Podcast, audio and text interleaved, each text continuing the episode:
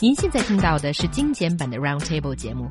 想收听并下载一小时完整节目，可以打开网站 c r i e z f m dot com，点击 Roundtable。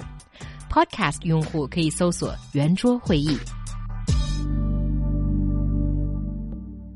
So, a recent armpit hair competition on Sina Weibo triggers heated debate online. The competition was started by a women's rights activist uh, named Xiao Mei Li. So, should women shave their armpit hair? 近日，女权主义者肖美丽在微博发起的女子腋毛大赛引起了激烈的争论。夏天到了，姑娘们也都穿上了凉爽的衣服，腋毛刮还是不刮，这是一个问题。So, why do we care? Um, I suppose it can be a bit of a ugly scene if you're suddenly okay, okay, okay. I'm still traumatized by this experience this morning when I was sitting in the subway. I luckily got a seat and then I looked up and there was this woman with a unshaved um air pit armpit that was uh, facing me and it's traumatizing. It really is. And I think it was kind of smelly too. So Oh it's summertime. God. It is the appropriate time to have this discussion.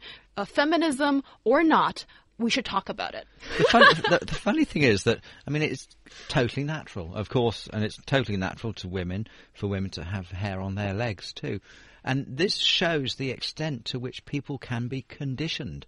You know, I have been totally conditioned by my society and upbringing into disliking um, female um, armpit hair. I mean, even though I understand it's totally natural, as is the leg hair thing, totally natural for women to have that, and but I just can't help but really dislike it. Yeah. And this is totally social conditioning. It shows you how powerful it can be. And I know that in, in China, I think it's relatively new for people to feel this way, and even you are already conditioned to it.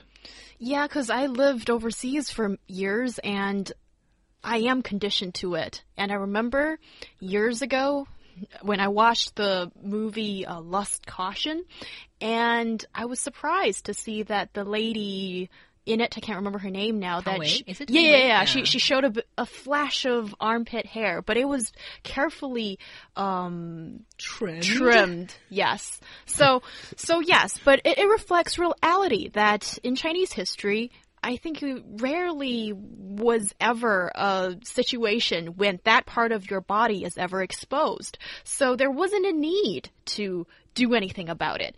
And now I think it's really interesting that this femi- feminism advocate, um, so Mei Li, she's actually, you know, starting this competition. But I think it's more about starting a discussion because it's not like, you know, they're trying to find out whoever has the longest or the biggest mm. bush or whatever. It's not about that. It is about directing attention to this social phenomenon and talking about is it fair to ask women to do so when men don't ever need to pay any attention about the growth of hair Well, anywhere. okay, well, I don't think it's a, necessarily a comparative issue between Is it and women. not? Well, I don't think so. I mean, what you said shows how much you've been conditioned, because you suggested that in the past the only reason why women didn't shave their underarm hair was because they didn't wear the clo- kind of clothing that would show that part of their body.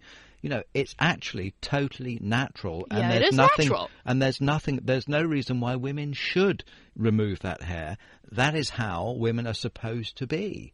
It's total um, conditioning by society that says otherwise. Um, and, and, and although it's we- we're all we all seem to be so conditioned to it. I mean, there's a there is actually a reputation among some whole nationalities that women tend not to shave their armpit hair. I can name the country of.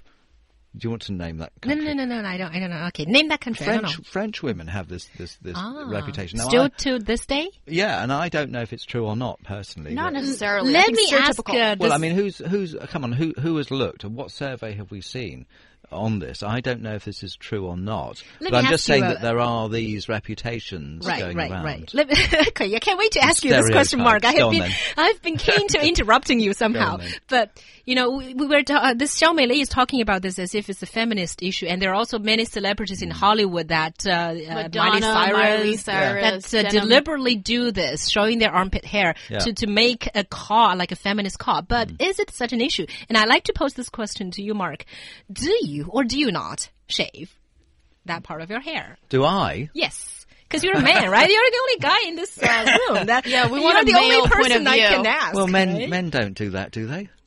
So Yes, And is it because it's okay for you to show that hair, or is it because you just don't wear a sleeveless, uh, you know, tank or something It- no, out? it- no, it's totally to do with the kind of society that you grow up in. So men are not cons- conditioned to and, and what is considered to be acceptable. Uh, what you see on, on TV shows, what you see on movies as you're growing up.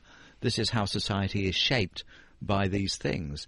And it seems to me that if you watch uh, any sort of uh, Hollywood movie, for example, it's perfectly acceptable for men to have underarm hair. And uh, uh, Is it even a sign of masculinity or not? well, you tell me. I mean, how do you view it from I a woman's know. perspective? I think it's weird both on men and women. I think they should both shave, maybe not too like too clean, but at least Trim if- it? Yeah, if you have a jungle Ay, there, yo, then you God, better oh, do something about it. information. But Sorry. do, do you say? I mean, so you go for the more sort of metrosexual man, do you? Yeah, yeah, that, yeah. That, that, that- they call it manscaping. You know, that that, that trims perhaps not just the underarm hair, but uh, other other hair as Exactly. well. I don't like, Like a your hairy eyebrows. I, I think probably most. I think probably most women would agree that the worst place for men to have hair would be on his back. Is that? Really? Am I correct? No. Okay, you're making a man sound like a bear, but okay, never mind. I think, all right, this is quite an interesting discussion. As I think this is a cultural difference because it seems to me that most, well, you know, not But- that I've done much observation of it, but most Chinese men don't seem to be very hairy. You know, if Yeah. they take their shirt off, do Yeah, they? I think it's because of this that uh, growing up in China, I am used to seeing men and women who are comparatively hairless you know, um, in the right place. But also, it is interesting that you know society has this and that kind of rule on this. Why is it that uh, if you have eyelashes, the longer the better, and you have like armpit hair or nose hair, you know, nose hair is something again that's unaccepted, right? if a well, man have like a protruding, mm. you may- know, maybe in some obscure little island or state, it could be really. the fashion there. so it's hair. all about social conditioning and less about sexism. Is it that what you guys Yeah, are saying? that's here? what I'm talking about. Yeah. But I- but I think it's still you know, know a good way to start a discussion because it does sound like you know certain things are all right with men and certain things are s- not acceptable. Hmm. But I don't for know women. if it's sexism. I, I think it's because, like you said, there are some celebrity people, as they call, Mm. like to be called, um, who have who've grown their female arm hair. Madonna. I'm actually 100% behind their decision because it's natural. But however, that doesn't mean that I want to look at it, which I don't. So there is this disconnect between what you could go, go along with and think, yeah, you, you do that because that's what you that it's your right and, and you should do it as well because it's natural. But it doesn't mean that men or, or anyone else or other women are going to w- like it or find it acceptable. I agree with you. There is a disconnect here between it's not just, and that's why I don't think it's necessarily a sexist thing or sexism issue because I agree with what they're doing, mm. mm-hmm. but I don't want to look at it Okay, because and I don't find it attractive because of my social conditioning. Yeah, and in China, I do wonder whether this is uh, something that affects all that many people because, like this morning in the subway, you know, I saw that woman, like she was perfectly fine with it. I don't even think that as big a percentage of the Chinese uh, population think this is that big a deal. Maybe it's just, you know, certain segments of the urban community that think, you know, it's not that good a thing to do to leave your armpit hair to grow. Is Yeah. it a, is it a gender thing or is it like is it just that hairy people? We d- some people don't want to look at them. I mean, for example, her young. You're very close to where I'm sitting. Now look at my arm. And, and you're putting your arm My in front of me, and I want to stay away from My you. My arm is very hairy, isn't it? yes. Now, does that offend you? Should I, don't- trim it? Yes, please. really? Okay, you're a lot of conditioned. hair. so I, I, so I think this is totally a social etiquette issue and different societies obviously have different rules or conditioning that will either tolerate it or not tolerate it. And as Mark says, you know, anybody, even Xiao Mei Li and Miley Cyrus and whoever involved have the right to show their, that part of their body. But whether or not we like it is a totally different issue. And that's different according to society, the society we're in. Let me just go read out a couple of messages we have because, uh, says, yes, I'm going to shave it when I wear skirts, uh, and dresses. And, uh, Jennifer says, is there a real contest? If it is, that's kind of gross to imagine even. I, even if I don't like to shave the hair, but I do when I wear sleeveless uh, clothes. So I think a lot of our female listeners are conditioned already to that way. And also Huang Kai says it says women who should really care about that hair. They always try to get noticed by guys who care about it.